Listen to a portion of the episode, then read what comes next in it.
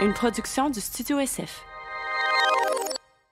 Bienvenue au Sans Filtre, présenté par Case Me, le podcast où on parle de ce qu'on veut avec nos invités. That's it, je suis PH Quentin avec moi, Doom Plante. Case Me vient de lancer une nouvelle collection de 8 designs. La collection s'appelle Nature, c'est inspiré des images et de la texture de la nature. Euh, vous le savez, Case Me plante un arbre à chaque euh, case vendu. Et bien là, pour deux designs, le Silva et le Skyline, à chaque étui vendu, ça va être 10 arbres qui sont plantés. C'est pas rien. Donc, allez sur leur site web et utilisez notre code promo, le SF15, pour vous procurer cette nouvelle collection-là. Honnêtement, les cases sont débiles. Dom, cette semaine.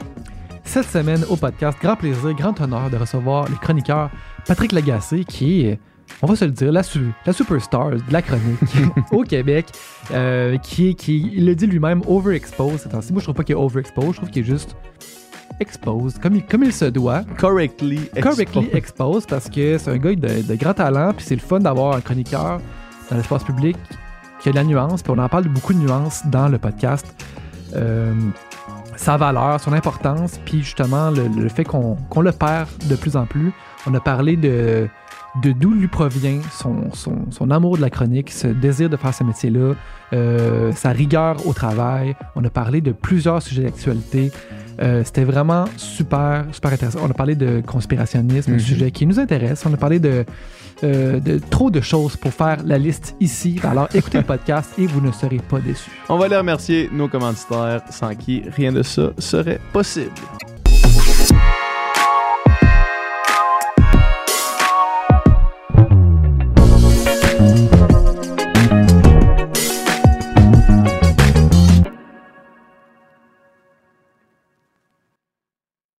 Ça roule. Patrick, merci beaucoup d'être là. Plaisir. Je veux dire une affaire au début parce que euh, ma mère, elle a insisté que je le dise. T'es, ton, t'es son préféré à ma mère. elle trouve que t'écris vraiment bien, puis elle se demande si t'as pas une formation en littérature. Aucune. Aucune. Aucune. J'ai appris à écrire en lisant. Ouais. That's it. Puis, euh, tu sais, en fait, moi, je voulais écrire des chroniques. Ouais. Ce que je voulais faire. Je voulais pas écrire des romans, je voulais pas écrire des essais. Depuis tout le temps? Quasiment. Écoute, euh, autour de 12-13 ans, j'ai, je lisais la presse. Cul, je lisais le Journal de Montréal, Ah ouais? là, Ah ouais. enfant. Là. Puis, euh, après ça... Pas juste les sports, là. Tu lisais, tu lisais les, les- l'actualité. Oui, je lisais l'actualité. Puis, euh, puis ado, là, j'ai commencé à lire la presse. Puis à un moment donné, j'ai cliqué, je dis, OK, les gens qui écrivent des articles sont payés pour faire ça. Là, j'ai commencé à me dire, hey, ça pourrait être le fun, mais évidemment, les parents voulaient pas trop tôt que je fasse du journalisme parce que c'était, c'était pas, c'était vu comme pas payant, il n'y a pas de débouché là-dedans, etc. Et là, quand j'ai commencé à lire les chroniqueurs, vers la fin de mon adolescence, je, je me suis dit, OK, je veux faire ça. Moi, j'ai toujours aimé lire. Donc, quand- ma formation mentale pour l'écriture, ça a toujours été la chronique. Hmm. Fait que, réponse à ta mère. Ouais. C'est quoi son nom? Sylvie. Sylvie, réponse à Sylvie. Salut Sylvie. Euh, j'ai, j'ai- j'ai pas aucune formation en littérature. En fait, sais quoi? Euh, écrire, je pense que ça fait partie des choses qui s'enseignent, mais qui s'apprennent pas. Ouais. Tu comprends ce que je dis? Tu Mhm. peux- tu- ou, ou tu l'as ou tu l'as pas. Je te parle pas d'écrire, de bien écrire, accorder tes participes passés, mais écrire des trucs pour un public, tu t'apprends comme euh, t'apprends par mimétisme, dans le fond. Mhm. J'aime, ça l'idée de, de quelque chose qui, euh, qui s'enseigne mais qui s'apprend pas. Euh, le l'enseignement, mettons, de la littérature, moi c'est ma formation, je l'ai, faite là-dedans. là. Je, je suis en Ah oui? maîtrise en littérature. Puis, euh, puis la même chose, Dom, quand on parle de musique, tu sais, quand tu apprends ces bancs d'école, la littérature, la musique, n'importe quelle forme d'art, ce que ça te permet de faire, c'est de cibler un problème s'il y en a un. Oui. Mais ça te permet pas nécessairement de, euh, de créer quelque chose qui va rejoindre les gens. Je sais pas si ça fait du sens. Tu sais, admettons que tu écoutes Oui. une chanson de quelqu'un qui. qui- Ouais. Tu sais, Dom, quand tu travailles de la musique, mettons, là, puis là, un musicien te propose une chanson, puis là, toi, tu, tu l'aurais peut-être pas nécessairement écrite, cette chanson-là, mais tu vas être capable de savoir qu'est-ce qui fonctionne pas dans telle modulation, dans telle affaire. Tu vas comprendre pourquoi, mettons, ça, ça passe pas, puis être Mhm. capable de régler ça, mettons. Puis, puis c'est pas c'est, pas inutile non plus. Ouais. Tu comprends? T'as des musiciens, j'imagine, qui, qui, qui font de la musique, qui sont super bons sans avoir suivi le cours. Puis ça veut pas dire que parce que t'as pas suivi les cours, t'as pas fait ton bac en musique, que tu peux pas être Mhm. un, un chanteur ou un musicien. Mhm. Mais mais il y a quelque chose dans la création, je pense, qui est un peu mystérieux aussi. Puis c'est pas inutile, même si tu fais un bac puis t'as pas ce grand talent-là, euh, tu Ouais. peux devenir ingénieur de son, tu peux Ouais, faire exact. toutes sortes d'autres affaires en, en musique, j'imagine. Ouais, ouais. Ouais, Techni- ouais, ou absolument. tu sais, musicien, musicien pro de, de studio. pis Ah ça. ouais. Ouais, ouais. Moi, j'ai, moi, j'ai fait un bac justement en musique. là. Ok, que- c'est ça que t'as fait. Ouais, c'est ça. mais, euh, mais oui, effectivement, mais c'est- vrai ce que tu dis. Là, euh, puis un, un team de quelqu'un qui a ce- cette énergie Cette brute connaissance-là, puis, ouais. puis en team avec quelqu'un qui a un peu plus les connaissances. Ouais, Ouais, fait ouais. un Ouais. bon duo.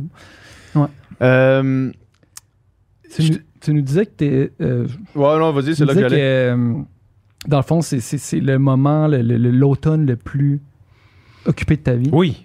Euh, occupé et surexposé aussi. Surexposé de ta vie. Oui, oui. Euh, overexpose, là, c'est ma face dans la fiche Wikipédia cette ouais, année. puis comment tu, comment tu vis avec ça d'être overexposed? Euh, Surtout, dans un moment où est-ce que euh, t'es quand même t'es quand même la cible de certains groupes là, euh, Ouais, à ouais. s'en fier à ton feed Twitter t'es le collabo par excellence là. Oui, oui. Mais, mais ça, ça, ça pour moi, le fiel, c'est c'est pas différent. En fait, c'est différent en intensité, comme tout est différent pendant la pandémie. Ouais. Donc, ça, il tout y a est ça. décuplé Mais écoute, j'écrivais euh, la chronique euh, dans le journal étudiant quand j'avais euh, 21 ans. Internet n'existait pas. Mhm. Euh, puis les gens m'envoyaient des lettres euh, d'insultes ou, ou, ou des lettres de, de remerciements puis d'éloges. Mais pour ce qui est d'être overexposed, écoute, c'est que cette année, bon, il y a le show de radio qui est toujours là, Ouais. il y a la chronique qui est toujours là, mais euh, la nouvelle émission de télé. Euh, donc, ça, c'est une chose. Et il y a euh, aussi. euh, il y a aussi la, la série La Traque qui s'en vient à Radio-Canada. Donc, je- je- ça fait beaucoup de projets en même temps Mhm. qui, qui, qui- ce qui est inhabituel d'habitude. Mhm. je, je suis toujours occupé, mais là, cette année, c'est, vraiment, vraiment énorme. Mais c'est drôle, tu sais, qu'un un chroniqueur, qu'on voit sa face autant, tu sais. Puis Oui. j'imagine que t'es embarqué dans ce métier-là, pas pour avoir ta face sur tous les billboards, là, parce Non. que, le chroniqueur, c'est pas le chemin le plus direct vers, euh, vers le fame. Stardom. T'aurais peut-être choisi d'être comédien ou chanteur ou autre chose avant Mais ça. il- tu sais, le, le- le- le mot important, c'est le verbe choisir. Ouais. Euh, quand euh, ce que j'avais choisi, moi, c'était de faire des chroniques. Ce, Ouais. que, ce que je voulais, c'était d'être journaliste puis éventuellement chroniqueur dans un journal. Puis euh, même que à l'époque, tu sais, je te parle d'il y a 30 ans, 40 ans, là, les gens de l'écrit méprisaient les autres formes, comme la télé. euh, tu, tu faisais pas ça. tu sais. Le vrai journalisme, c'était dans les journaux. Maintenant, c'est la radio qui méprise les podcasts. non, non, mais, mais, mais, mais tu vois, moi, j'ai- j'ai été un peu teinté de ça au début de ma carrière. C'est comme, moi, je ferais jamais de télé. tu sais. Non, non, la télé, Ok. c'est pas pour moi. c'est un art, euh, un art mineur. Oui, exactement. C'est une, for- une forme- Puis, puis à un moment pour donné- la plèbe oui, c'est pour la plèbe, c'est pour ceux qui, qui sont bien coiffés. Puis à un moment donné, j'ai- vu le pouvoir de ça, Mhm. j'ai vu le fun de ça. Puis tu sais, quand tu parles du, du mépris, euh, il n'y a aucun genre qui devrait mépriser un autre genre. Il y a Mhm. du bon stock qui se fait partout. Il y a du bon stock qui se fait en podcast. Il y a du mauvais stock qui se fait en podcast. Moi, j'ai commencé à faire des blogs quand c'était pas à la mode dans les médias. J'étais pas le premier, mais il y en avait. Puis il y a bien des journalistes sérieux qui méprisaient ça. Mhm. Tu Mhm. comprends? Mhm. Ce mépris-là, c'est souvent une forme de, de- de jalousie, une forme de snobisme mal placé. Puis c'est ce, ce mépris-là dont tu parles de la radio, je- écoute, moi, je le perçois pas, là, je te le dis bien, Non, mais bien, c'est- bien gentiment, mais, mais je peux comprendre Ah ouais. que un nouveau joueur qui arrive de même va être regardé de haut par plein de joueurs dans l'écosystème. Puis est-ce que c'est ça qui a fait, c'est ça ta force dans un sens, ou la manière que tu tires ta, ton épingle du jeu, c'est de pas juger ces autres médias-là, médiums-là? Écoute, je, je, je me suis pas posé des questions profondes comme ça.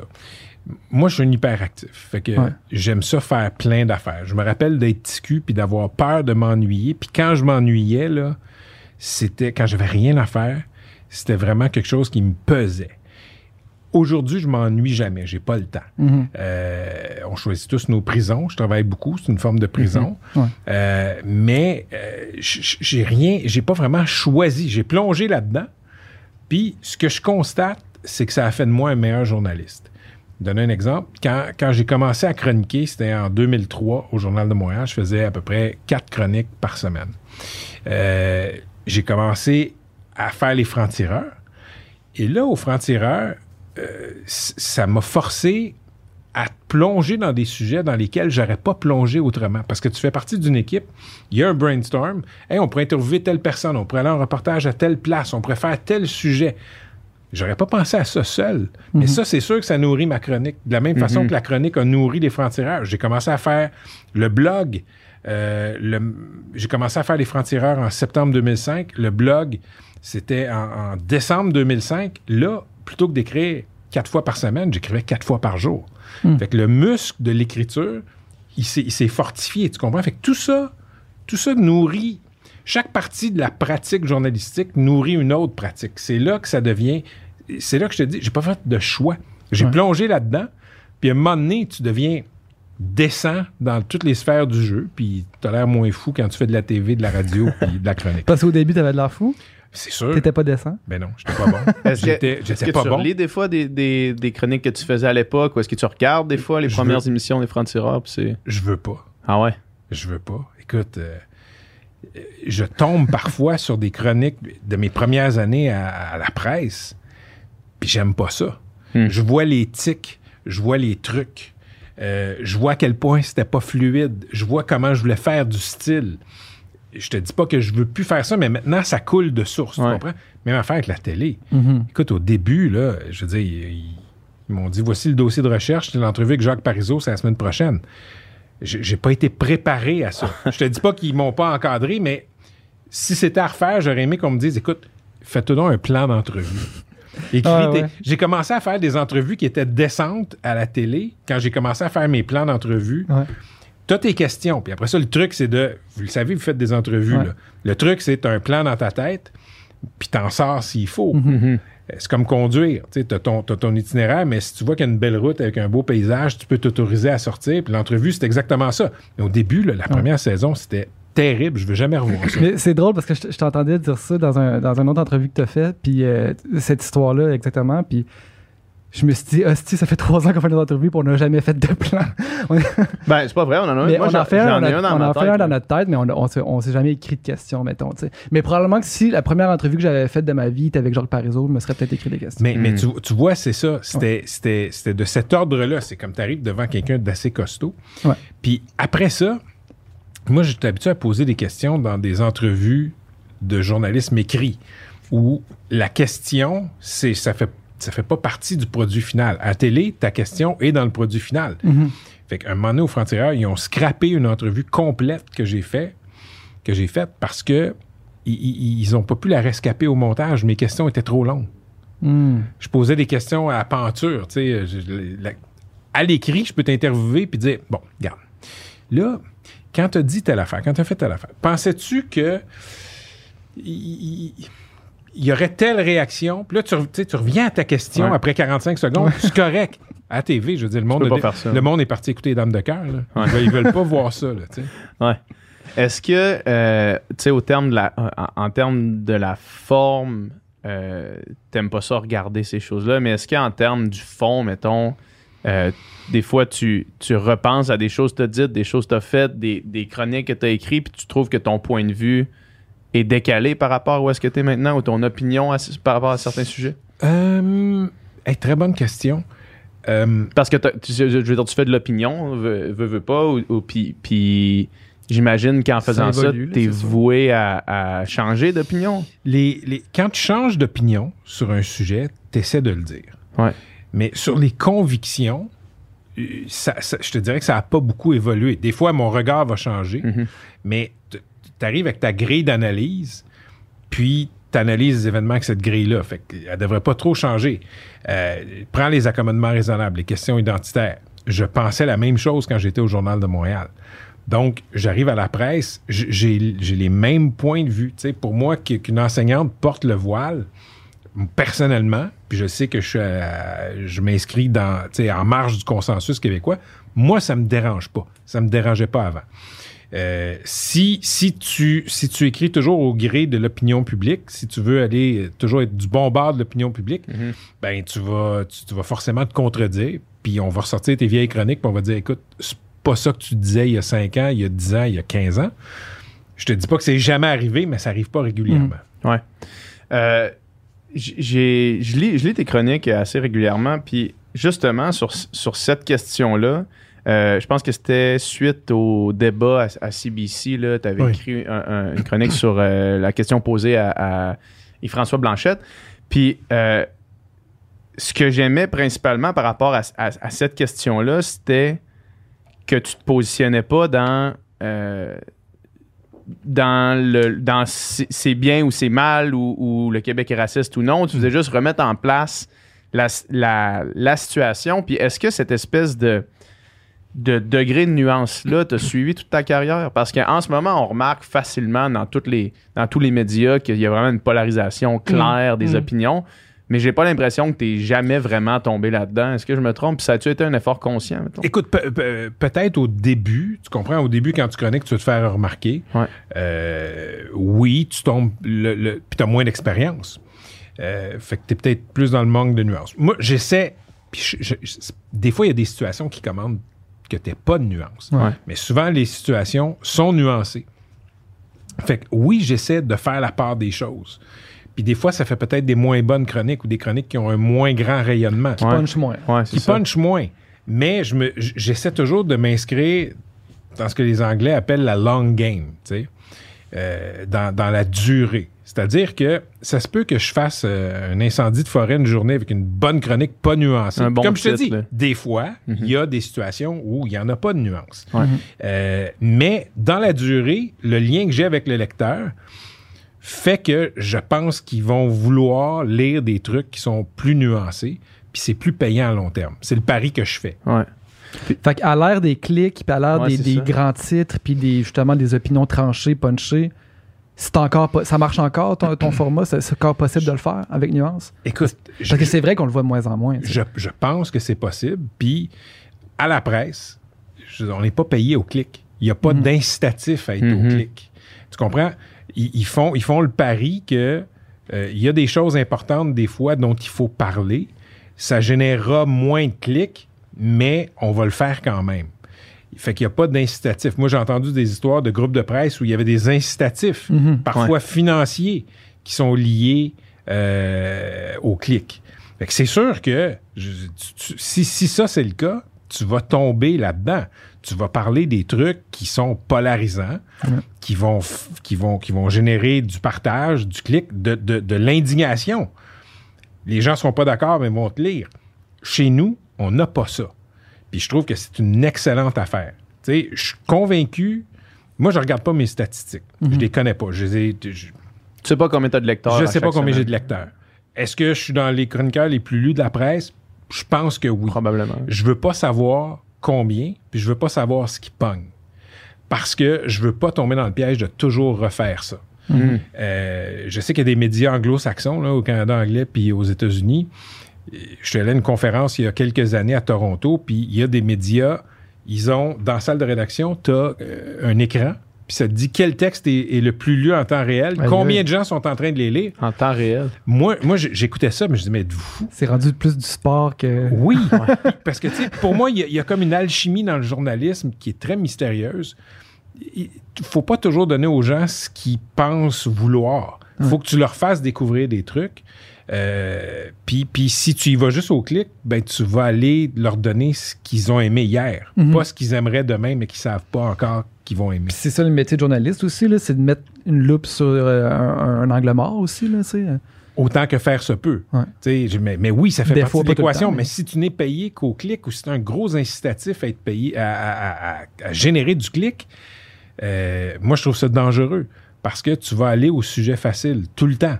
Des fois, le sujet facile, il est là et on, on est tous, on est tous susceptibles de tomber dedans. Mhm.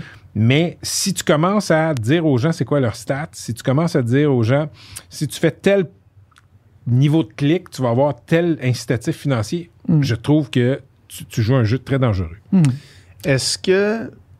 Moi, j'ai j'ai, euh, j'ai étudié pour les, les, les- les lecteurs, euh, les, les lecteurs, les auditeurs euh, qui sont déjà au courant, là, ça fait plusieurs fois que je le dis, mais j'ai étudié sur le nouveau journalisme aux États-Unis dans les années 60. Fait Hunter S. Thompson, entre autres, qui était mon, mon journaliste sur lequel j'ai j'ai fait ma maîtrise.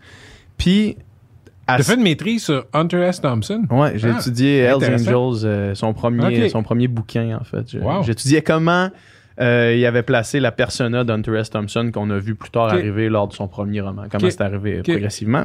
Bref, à ce moment-là, les journaux bénéficiaient du- d'un financement énorme euh, grâce à des revenus T'as des publicitaires. machines à En- générer de l'argent. Énorme, énorme. Tu sais, Hunter S. Thompson, des fois, il se faisait donner, tu sais, un 15 000 de l'époque. Fait qu'on se replace en 1960 pour aller couvrir telle affaire. Mhm. Il allait là, il flambait tout en drogue, il revenait, puis il- le journal disait, bon, ben, ce que t'as fait, c'est pas bon, on le publie pas, puis euh, voici 15 000 pour la prochaine affaire. Fait que, tu sais, des, des, a- des- des trucs complètement incroyables qui permettaient justement aux journalistes de ne pas être euh, attirés par la nouvelle rapide, puis par le euh, j'ai besoin de sortir telle affaire qui va pogner pour vendre des copies. L'espèce de l'équivalent du clic, comme on peut parler aujourd'hui.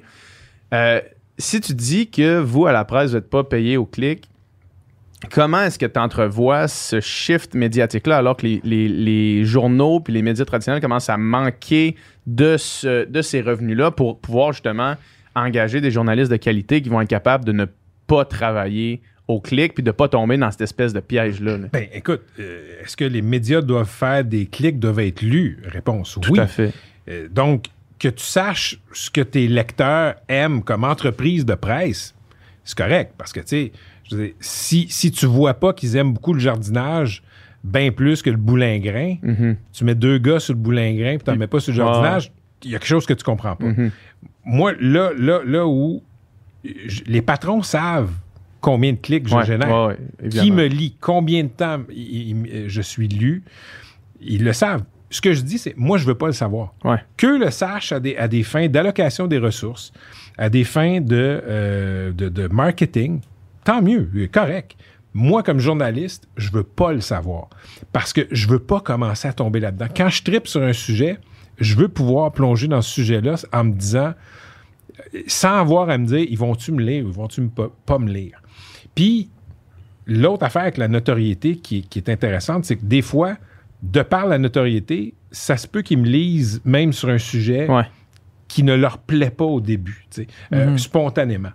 Mais je veux dire, je je suis pas naïf non plus. Je pense pas que je pense, je pense pas que les médias ne devraient pas s'intéresser à ça. Je pense que les médias ne devraient pas mettre de pression sur les journalistes pour lier leur rémunération, par exemple, ou leur statut dans l'entreprise au clic. Est-ce que tu as le contrôle absolu de tes sujets?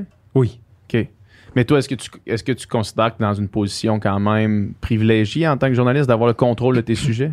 Écoute, je, suis- dans les dans le top euh, 10, 15 des journalistes Ouais. les plus choyés au Québec. Là. Est-ce que tu penses que, c'est, que, ça, que ça va durer, ça? Est-ce que tu penses qu'il, y a- qu'il va y avoir de la place? Moi, je l'espère, évidemment, mais est-ce que tu penses qu'il va y avoir de la place pour, euh, pour du journalisme comme, comme ça ou est-ce qu'il n'y a pas de... Ben euh, oui, puis regarde, moi j'ai cette notoriété, mais t'es pas obligé d'avoir de la notoriété pour avoir cette, cette autonomie. Euh, prends, euh, je vais te donner un exemple, un des, des- un des, des super bons journalistes au Québec, Thomas Gerbet. Thomas est à Radio-Canada, euh, c'est un reporter. Je suis pas sûr que ses boss lui disent Hey Thomas, aujourd'hui tu dois couvrir ça. Pourquoi? Parce que Thomas génère des manchettes Mhm. comme ça, en générant ses propres sujets. La meilleure façon d'être dépendant de tes boss pour les sujets, de te faire dire tu vas couvrir ça, c'est de pas générer de nouvelles. Mhm. Fait que tu as, un poste dans la salle de rédaction, tu sors jamais rien, ben on va dire écoute, tu vas aller couvrir la conférence de presse X. Ouais. Tant mieux, le juge personne, mais c'est plus fun de générer tes propres sujets. À la presse, tout, tout se fait en collégialité. Si tu couvres le beat santé, puis aujourd'hui, tu as une grosse annonce où on, va- on- on- on va annoncer qu'on injecte un milliard en prime pour ramener des euh, infirmières dans le réseau, si c'est ton beat, la santé, aujourd'hui, tu couvres ça. Mais après-demain, tu peux générer tes propres sujets.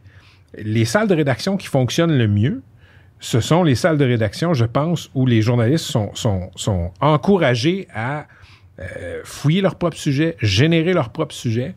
Ça fait des journalistes plus motivés généralement. Mais tu sais, je me regarde dans l'écosystème, puis j'ai une liberté de ton, Ouais. j'ai une liberté de, de- de ponctualité, c'est-à-dire que je livre mes chroniques quand je veux les livrer, puis je choisis les sujets sur lesquels j'ai- je, je décide d'écrire. Ça, Mm. c'est c'est un luxe absolu. là. Ouais. Mhm. Quand même une, une, euh, une position euh, Très enviable. très enviable. Oui, Tu- oui, tu oui. disais qu'à la presse, justement, tu n'avais pas cette pression-là, puis tu connaissais pas tes chiffres, mais tu sais, on sent je trouve qu'il y a certains médias qu'on le sent quand même qu'il y a une pression, ou du moins que, tu sais, clairement, on a vu des gens adapter leur style avec Mhm. justement le changement des formats, tout ça, des gens qui. Je pense, mettons, euh, mettons Mathieu Bocoté, là. Mhm. Quand j'ai commencé à le lire, il écrivait des longs textes, tu sais, vraiment fouillés, tu sais, vraiment. euh, tu sais, à- euh, tu sais, des- le super long puis super euh, nuancé aussi puis c'est plus ça du tout là je veux dire, ça a vraiment complètement Mm. changé maintenant c'est c'est court c'est punché c'est c'est c'est plus c'est plus campé dans une position puis c'est un peu dommage qu'on ait perdu ce Écoute, je, je, tu sais, chaque média a son format. Tu comprends? Après ça, comment, comment, qui est payé comment, Mhm. je le sais pas. J'entends des trucs. Je sais qu'il y a des médias, puis je parle pas juste du Québec où les gens sont payés au clic. Moi, ce que je dis, c'est que tu encourages une polarisation quand tu fais ça. C'est clair. absolument Puis on, on le, vo- on le voit bien, en fait. Là, tu sais. on le voit bien dans le climat actuel. Euh, quand tu te retournes sur euh, tu sais, ta carrière qui est, qui est loin d'être terminée, mais qui est, déjà, qui est déjà longue, là, Mm, tu sais, moi, je me rappelle d'aussi longtemps que je suis l'actualité, t'existes dans, dans le, le- le monde médiatique. là. Moi, j'ai 30 ans, fait que tu sais, j'ai commencé à suivre ça peut-être, euh, je sais pas, euh, 2005, là, 2006. ouais, Mais tu j'arrivais à la presse. Ouais, c'est ça, exact. ouais. Fait que, tu sais, fait que d'aussi longtemps que je me rappelle, t'existais dans, dans, dans le climat médiatique. C'est quoi les plus gros changements que tu as vus dans les médias? J'imagine que les médias sociaux, ça a été énorme comme révolution. Écoute, je vais y aller en vrac. Là. D'abord, l'effritement des revenus. Il a vraiment fallu que les, les médias naviguent, rament pour maintenir une base de revenus, ce qui a impliqué de euh, faire des choix, couper des postes, euh, faire des choix rédactionnels qui se faisaient pas avant. Tu sais, avant, un journal, ça couvrait tout. Maintenant, on couvre plus tout. Puis, c'est plate, l'époque a changé, mais je suis pas sûr que c'est au final si dramatique que ça. Euh, donc, les revenus. Après ça, les médias sociaux, mais l'époque numérique, moi j'ai connu la fin de l'époque où euh, euh, la fin de l'époque où il n'y en avait pas d'Internet dans la salle de rédaction. Quand je suis arrivé au droit, au journal Le Droit en 97, il y avait un poste Internet derrière le chef de pupitre. C'est un vieux Mac qui devait dater du début des années 90. Puis, je veux dire, c'était, c'était rudimentaire. L'année d'après, on a commencé, à- on a eu des formations Internet, comment ça marche? On avait l'Internet à notre poste. Ça, c'est une sorte de révolution. Donc, Internet, les médias sociaux ont, ont accéléré. Euh, le fait que les médias traditionnels ne soient plus les seuls à générer de la nouvelle, ça aussi, c'est un gros changement. Mais en même temps, je trouve que ça, ça, ça a donné. Ça a fait prendre conscience à beaucoup de gens que des gens qui sont payés 8 heures par jour pour faire de l'information, ça a une valeur pour la société. Mhm. Tu peux pas remplacer ça avec des gens qui font ça à temps partiel sur seulement les sujets qui les intéressent. Fait que je te dirais les revenus, puis tout ce qui est numérique, ça, ça a changé beaucoup de choses. Euh, moi, quand, quand je faisais les faits divers au Journal de Montréal, en 99 environ, trouver une famille euh, qui, qui- la famille d'une victime, par exemple, euh, des protagonistes qui avaient été impliqués dans un fait divers, dans un événement hors de l'ordinaire, hey, c'était dur. C'est compliqué, ouais. C'était des heures au téléphone à gratter un nom, avez-vous un numéro de téléphone? Aujourd'hui, je veux dire, ça prend une heure, puis les gens dévoilent tout sur les médias sociaux. Donc ça, ça a beaucoup changé. Ce qui, était la vie privée, ce qui était l'intimité avant, ne l'est plus forcément aujourd'hui. Ça aussi, ça a changé le métier beaucoup. Mhm. Ouais, parce que maintenant, tout le monde. Parce que c'était plus compliqué. Mettons, moi, je lis une chronique et j'ai pas Internet, c'est plus compliqué t'écrire que j'ai pas aimé ta chronique. Là. Faut que, Oui. faut que j'écrive une lettre, faut que je te l'envoie par la poste, faut que tu la reçoives sur ton bureau. Faut que... Faut, faut, quand t'es fâché, faut que tu aies du papier. Ouais, Fallait que tu l'écrives. ouais. fallait que tu aies un timbre. Si tu avais un timbre, fallait pas que tu oublies de la mettre dans la boîte à mal. Euh, entre ta colère puis le chroniqueur, il y Il y a avait beaucoup d'eau, plusieurs, beaucoup d'eau qui coule. là. il y avait plusieurs euh, étapes où tu pouvais, disons... euh, C'est étrange qu'à la boîte aux lettres, faut faire vraiment que tu sois fâché. Ouais, exactement. Aujourd'hui, c'est immédiat. Ouais. Ça fait longtemps que c'est immédiat. Ce qui a changé, tu sais, moi, j'ai toujours travaillé avec cette immédiateté. Euh, quand j'ai commencé à chroniquer au Journal de Montréal, le courriel, évidemment, existait. Ce qui a changé, c'est que tout le monde a une tribune. Hmm. Maintenant, avant, tu m'écrivais, tu- tu me confiais ce que tu pensais de la chronique. Maintenant, la plupart des gens vont pas m'écrire, ils vont l'écrire sur leurs médias sociaux. eux-mêmes. Exactement. Donc, sur leur page Facebook ou dans une section commentaires, etc. Ça, pour moi, c'est du bruit. Faut pas Ouais. que tu te laisses, faut pas que tu te laisses distraire par ça. Mais c'est incroyable la, la surabondance d'opinions qu'il y a Oui. partout maintenant. Oui. Avant, c'était justement un, un métier réservé aux chroniqueurs ou aux gens que c'était leur Oui, métier. Maintenant, tout le monde a une opinion sur tout. Puis on est, on est noyé là-dedans, ça n'a aucun bon sens. On est, on est noyé là-dedans, euh, mais moi, j'ai vu, j'ai vu un recentrage des médias aussi sur plus d'enquêtes. Ouais. Tu sais, quand les gens, moi, quand les gens me disent, ah, dans- dans les médias, maintenant, il y a juste de l'opinion. J'ai fait une entrevue il n'y a pas très longtemps, puis quelqu'un me disait ça. Tu sais, Quelqu'un disait, ouais, ben, à cette heure, maintenant, il y a, il y a beaucoup trop d'opinion. Je dis, Il y a beaucoup trop d'opinion. OK. Il y a plus d'opinion. Ça, là, euh, je ne pourrais jamais obstiner personne là-dessus. Mais retourne dans les journaux de 1997, Mhm. retourne les journaux de 2000, va te dire une affaire, là, l'enquête, c'était pas privilégié. Mhm. Puis aujourd'hui, t'as- les médias sont dans une lutte pour le contenu exclusif parce que c'est ce qui te distingue Mhm. de, de justement de, de tout le bruit qui existe. Des fois, je retourne. Tu sais, la nostalgie, Ouais. c'est jamais une bonne conseillère. Mhm. C'est vrai pour tes relations personnelles, ton ancienne blonde avec qui t'es pu. Tu sais, des fois, tu te dis Ah mon Dieu, c'était le fun, c'était le fun, mais des fois, c'est de la nostalgie. Ouais. Ton époque du secondaire, Ouais. tu dis Ah, mes chums, mes chums. ah. Mais non, mais t'as passé beaucoup de, de- d'heures dans ton sol, euh, seul, à t'emmerder aussi. Mhm. Ouais. C'est la meilleure affaire d'information. À un moment donné, il n'y a pas longtemps, j'ai fait un exercice. Je suis retourné dans, dans- éditions de, dans des éditions de la presse. Je veux te dire d'à peu près 87-88. Chris, que c'était plate. Ah ouais, hein? Non, non, je veux dire, il n'y a pas un rapport qui sortait qui n'était pas l'objet d'un texte de 1500 mots qui n'était pas susceptible de faire la une. Que, que je me demande qui lisait ça. Mhm. Et c'était très institutionnel. Je lisais la presse. Christy, il n'y avait jamais personne dans la rue.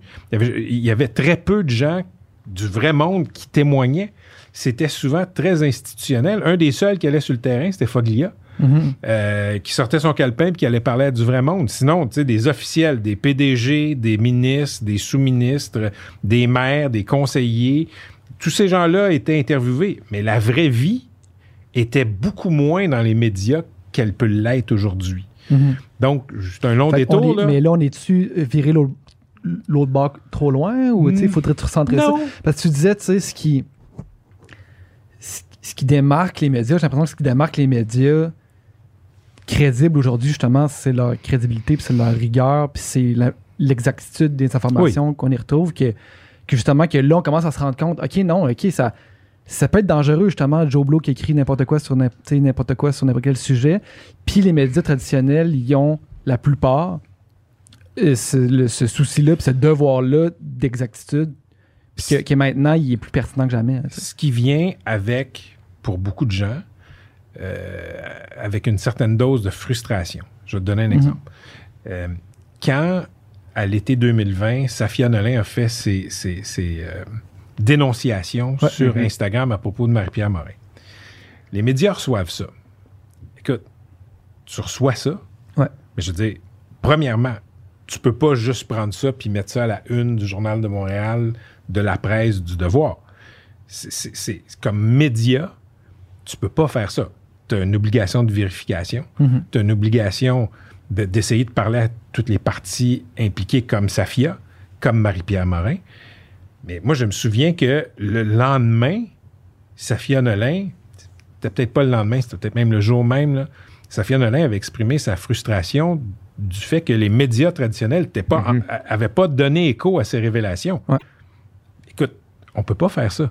Mhm. No- no- no- notre job, notre force, c'est de vérifier De confirmer ou infirmer les, les oui, faits. puis de publier des affaires dont on a euh, vérifié la véracité. Oui. Ce qui ne veut pas dire qu'on se trompe pas. Mhm. Mais je me souviens que autour de Safia Nolin, il y avait beaucoup de gens qui disaient ben oui, les médias, ils, ils font pas leur job, ils ont peur des poursuites. Écoute, c'est pas tant une peur des poursuites que de vouloir dire des choses qui sont vraies. Mhm. Et là, Safia, dans mon souvenir, là, OK, là, ça, ça se peut que je, je- je m'en fâche dans quelques détails. Mais Safia Nolin disait, euh, quand il s'agit de parler de mon habillement à la disque, là, les médias sont là. Je- oui, évidemment. On le voit. T'as, un chandail de Jerry Boulet, on écrit qu'il y a un chandail de Jerry Boulet. Moi, c'est pas mon truc, tu comprends? Je, Ouais. J'écrirai pas là-dessus, ça m'intéresse pas.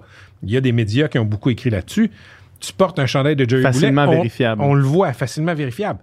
Quand tu allègues quelque chose comme ça, comme média, puis je comprends là, que pour les personnes qui sont pas versées dans comment fonctionne le journalisme, ça peut être frustrant dans une époque Mhm. où tout est immédiat. Comment ça se fait que la presse en parle pas? Christy, on veut vérifier. Mhm. Parce que euh, dans, dans, dans cinq ans, c'est pas la page Instagram dont on va se rappeler. Des- Surtout dans Story de 24 heures. là. Exact. Ça, ça, ça va être, je vais pas dire oublié, mais dans le cas de Safia, je, ça, sera a tellement oublié, fait ouais. un boom, ça sera pas oublié. Mhm. Mais dans cinq ans, c'est dans la presse qu'on va aller voir ce qui s'est dit. Ouais. C'est dans la presse qu'on va vérifier, ah, comment ça a été dit, à quel moment. Donc, tu as un devoir de vérifier. Puis plus que jamais, quand, quand le monde est dans l'immédiateté, comme média, faut toujours se rappeler que notre job, c'est de, de- de publier des trucs qui sont vrais.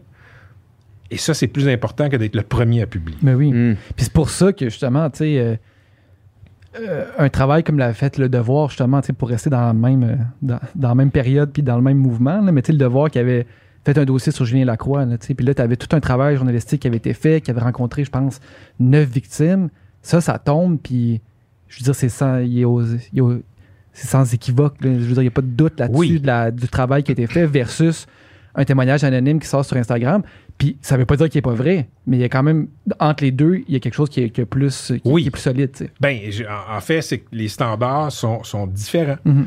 Puis, ce qui veut pas dire que les gens qui publient du contenu sur Instagram ont pas leur utilité.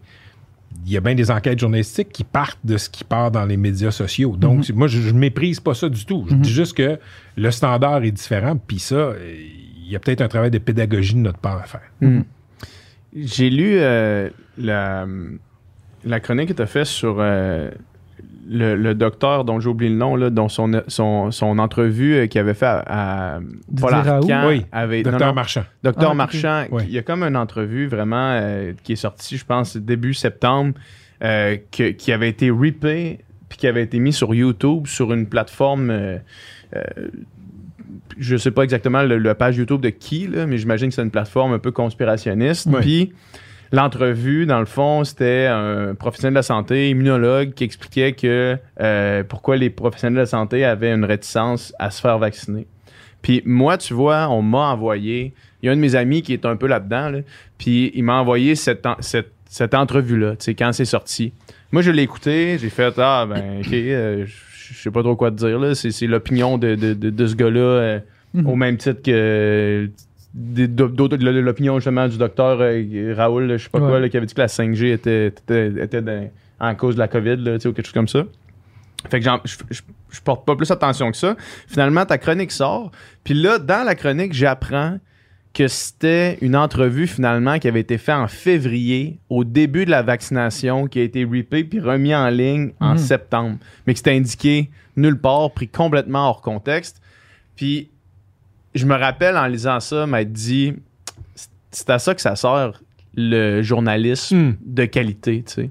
C'est à ça que ça sert parce que sinon, il n'y a rien qui va double-check ça, tu sais. je, je- je comprends ce que tu dis, euh, mais chez, chez les gens qui, euh, qui ont partagé ce- cette entrevue-là, Ouais. qui était un peu tronquée, qui était publiée, Ouais. qui a été republiée en fait à une époque complètement différente, sans le dire. Mhm. C'est- Richard Marchand, au moment où ça, ça circule en septembre, cette entrevue-là, il est vacciné.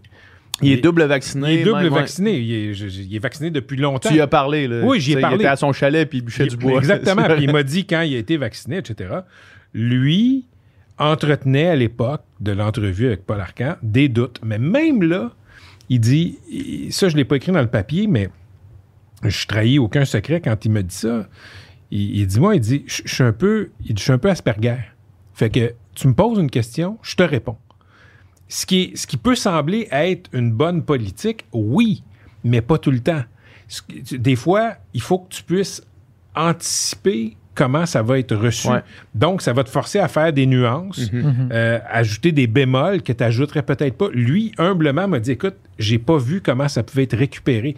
Tu sais, ta job depuis euh, 40 ans, c'est d'être microbiologiste, infectiologue. Tu es dans ton laboratoire avec euh, les, euh, les microscopes, euh, tes éprouvettes, etc. tu sais pas qu'il y a tout un écosystème de désinformation. Mhm. Tu sais pas que tu risques de jouer leur jeu sans le savoir. C'est pas ta job. Fait que lui est allé dire ça de bonne foi. Euh, puis quand il regarde dans le rétroviseur, il voit comment il a été utilisé. Hmm. Et puis, euh, je, pense que les Richard Marchand, dans 20 ans, vont être beaucoup plus habiles à, à- à contourner, disons, les, les, les, les Les mines, pièges, les pièges puis les mines. Ouais. Puis parce que moi, je me rappelle, je me rappelle quand je, quand je m'étais fait envoyer ça, juste avoir tassé ça du revers de la main, plus jamais y avoir pensé, tu sais. Oui. Moi, m'a dit, ah, ben, c'est un professionnel qui a dit ça, tu sais. Mais au final, après ça, j'en ai reparlé même dans des conversations, puis avoir cette information-là, du fait que c'était complètement hors contexte, ça aurait tellement été mieux dans certaines conversations Oui. que j'ai eues dans des groupes d'amis. Ben, mais tu sais, je suis content d'avoir fait cette chronique-là. Je pense que ça a peut-être dé- dégonflé un peu ce mythe-là.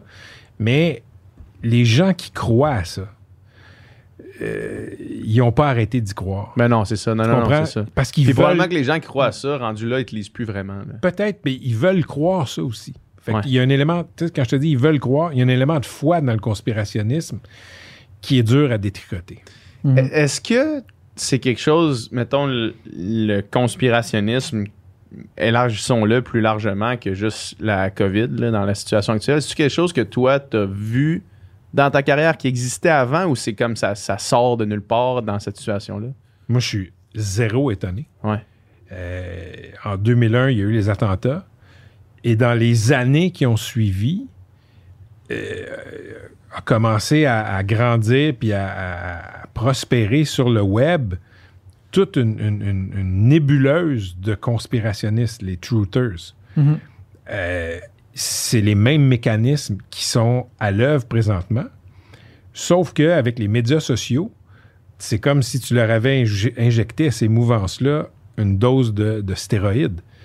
Euh, donc, je suis zéro étonné. Puis moi, ça fait longtemps que je parle de ces fausses croyances, de désinformation. J'en parlais avant la pandémie. J'en parlais quand euh, une chargée de cours dans une université disait des choses qui étaient complètement folles. Mhm. Euh, je- Ça te faisait peur déjà? ah oui, oui, oui. Ça te fait peur, ça? Oui, je, voyais un potentiel, pas de déstabilisation, mais, mais, mais de pollution des esprits.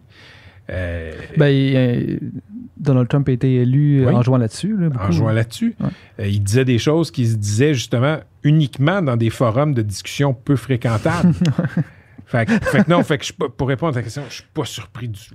Ouais. Ouais. Eh, mais c'est- En tout cas, moi, justement, qui, qui est confronté à ça, tu sais, je veux dire. euh, Bush a fait 9-11, je l'ai entendu, mais j'étais pas, tu sais, j'ai pas, je me suis pas penché sur la question. Puis, tu sais, les pyramides euh, ont été faites par euh, les extraterrestres aussi, tu sais, ces choses-là. Euh, On n'a pas marché sur la Lune. on n'a pas marché sur la Lune, le cancer a été guéri, mais ils, vendent, ils veulent pas sortir parce que ça fait trop d'argent. Ces choses-là, je les ai entendues, mais j'en ai, tu sais, ça j'ai jamais été confronté Ouais, à ça. ouais. Mais là, c'est la première fois dans ma vie où est-ce que je suis confronté à ça, où est-ce que on dirait que c'est, c'est, c'est, c'est comme too much pour, Ouais. pour, pour juste rester informé sur c'est quoi la dernière affaire. Oui, oui, en fait, en fait, tu je parlais de religion, je parlais de foi tantôt. Pour, pour suivre tout ça, il faut que tu aies un élément quasiment religieux. Ouais. Ouais. faut que tu tombes là-dedans, puis je, je- je note, écoute, je m'étais fait la réflexion dans, euh, avec les Truthers Ouais. que je me fais présentement. Un gros événement qui bouleverse l'imaginaire, qui bouleverse les individus. Plein de gens de bonne foi qui veulent soudainement s'informer Ouais. qui ne l'avaient pas fait tant que ça. OK, c'est un portrait type. Évidemment que tu as des gens hyper informés qui sont tombés là-dedans. C'est un portrait type. Mais moi, je, je- je retrouve des archétypes de personnes maintenant dans la pandémie que je retrouvais après euh, 9-11. Des gens qui veulent comprendre le monde, mais ils, ils ont 35 ans puis ils commencent à s'intéresser à, à ça là. Mhm. Je te le dis sans aucun mépris. Christique le monde, c'est un endroit complexe, compliqué. Fait que, tu sais, il y a euh, 20 ans, là, soudainement, il faut que tu comprennes comment fonctionne le Moyen-Orient. Christy, il y, a des mondes- il y a des gens qui font des doctorats, qui ont été diplomates dans ces endroits-là, qui comprennent pas encore comment ça marche. Là, tu as, des milliers de personnes effrayés qui commencent à s'intéresser à comment ça fonctionne euh, en Irak, en Arabie Saoudite, Mhm. euh, euh, en Égypte, comment fonctionne l'islam. Des a- enjeux extrêmement Ouais. il y a de complexes. quoi se perdre. Ouais. Mais c'est la même chose avec, avec la pandémie. Il y a de quoi se perdre dans une science qui est des fois incertaine, qui ne te donne pas des réponses claires, puis tu as des gourous Ouais. qui, eux, te donnent des réponses super claires. C'est rassurant, Ouais. ça. Hmm. Exact. Puis c'est aussi que la manière dont on s'informe, puis on va chercher l'information, tu sais, justement, tout le, le web, on dit depuis tantôt, c'est- nouveau, puis l'apparition de YouTube, l'apparition de Mhm. blogs, l'apparition de toutes ces affaires-là, où est-ce que n'importe qui peut publier ce qu'il veut. Tu sais, puis on on n'a pas été formé, euh, tu sais, euh, cette génération-là, en tout cas, on- personne n'a été formé sur le comment reconnaître qu'une source est fiable ou non. Tu sais, Mm. je dirais jamais personne qui nous a dit ça. Doom, tu touches à quelque chose d'essentiel. Comment, comment savoir, tu sais, personne, personne nous a jamais dit Non. qu'un vidéo, tu sais, qu'un article du New York Times, ça a peut-être plus de valeur objective qu'un vidéo YouTube, mettons, tu sais. Mais quand personne t'a jamais expliqué ça, Mais ça, comprends pas ça. ça tu quand, je, quand je vous dis que j'en parlais avant la pandémie, tu as eu beaucoup de désinformation à travers euh, euh, tout ce qui touchait euh, les, les- les immigrants, Mhm. les, les religions euh, comme l'islam. Les gens m'envoyaient des sources, tu sais, j'exagère à peine, une source qui, qui n'existe que sur Facebook. Le site s'appelle, euh, c'est pas ça, là, Ouais. mais tu comprends ce que je veux dire. Les musulmans vont nous manger.com, Mhm. mettons. Mais ça, c'était présenté comme la vérité. Ouais. Pourquoi vous parlez pas de ça? Christy, c'est quoi la source? Ouais. Fait que cette littératie médiatique, elle est à faire. Ouais. Parce que, euh, tu sais, moi, c'est ça, ça ma job depuis euh, 25 ans. C'est quoi la source? Ça veut pas dire que je me trompe pas, mais je mets pas sur le même pied le New York Times avec un journal que je connais pas. Fait que j'essaie de voir, si tu m'envoies une source d'un journal que je connais pas, dont j'ai jamais entendu parler, je, je veux voir si c'est un journal légitime. Mm. Mais sur Facebook, tout se vaut. Puis c'est encouragé. Mm. Parce que une chose qui est encouragée sur les médias sociaux par les algorithmes, c'est l'engagement. Qu'est-ce qui provoque l'engagement? De la colère. La nuance provoque beaucoup moins d'engagement. Fait le, le site qui s'appelle Les il en suscite en maudit de l'engagement. Ouais. Ouais. Fait que l'algorithme, il va te l'envoyer, puis il va l'envoyer à tous tes amis, ce site-là. C'est comme, tu sais, sur Facebook, n'importe quel article qui va se partager, peu importe la source, va sensiblement avoir l'air de la même affaire. Tu as une Oui. photo, tu as le titre, puis en petit en dessous, tu as le site le web. site, puis c'est un- Oui. puis c'est le URL qui est quand même Ouais. compliqué souvent ça à sais, déchiffrer. puis on dirait que si c'est un article, puis je clique, je peux cliquer dessus, puis là, je lis quelque chose, on dirait, dans le cerveau de, de, de ben du monde, si, quelque chose qui a été écrit, ça veut dire que ça, ça doit être. euh, Ben oui. Ça doit, être, ça doit avoir été checké, cette affaire-là. Mais... Même chose avec, euh, même chose avec les, les vidéos YouTube. Je veux Mhm. dire, tu- à peu de frais, tu peux te créer un environnement dans ton sol qui va ressembler à un studio de RDI, Ouais. de CNN. Ouais. Fait que pour les gens, c'est la même affaire que de l'info faite par des vrais journalistes. Ouais. All right. Euh, je voulais, euh, je voulais qu'on parle euh, parce que j'ai fait une. j'ai- Je fais souvent des soirées où est-ce que je regarde des vidéos avec des amis, des vidéos genre euh, old school euh, du Québec. sais, des, des trucs qui sont passés à la TV, qui, qui sont comme des moments marquants, qui, qui ont marqué l'imaginaire. Puis il y a un épisode des Francs-Tireurs où est-ce que tu, tu vas voir un gars. Le gars avec son char. Le gars qui est en amour avec sa voiture. Là. Ah oui, je me souviens de ça. Mais c'est parce que moi, je m'en- j'avais vu ça. Je l'ai oublié pendant 15 ans. Puis quand je l'ai revu, ça m'a ramené tout de suite quand j'ai vu ça. Des moments de même, on peut parler de ce moment en particulier-là, ou bien des moments de même dans ta carrière qui. J'imagine qu'il y en a qui restent, là, auxquels tu repenses des fois, puis tu fais comme ça, ça se peut pas que ça me soit arrivé. Là. Ça, c'est dans le top 5. Ouais. Puis Ça se voit dans ta face que c'est quelque chose qui est en train de te marquer à tout jamais. tu, sais, tu, tu le vois, tu fais comme Ah ouais. Regarde, pour, pour la petite histoire, Ouais. pour situer les gens, Ouais. là, Ouais. on, on fait un spécial auto au franc-tireur.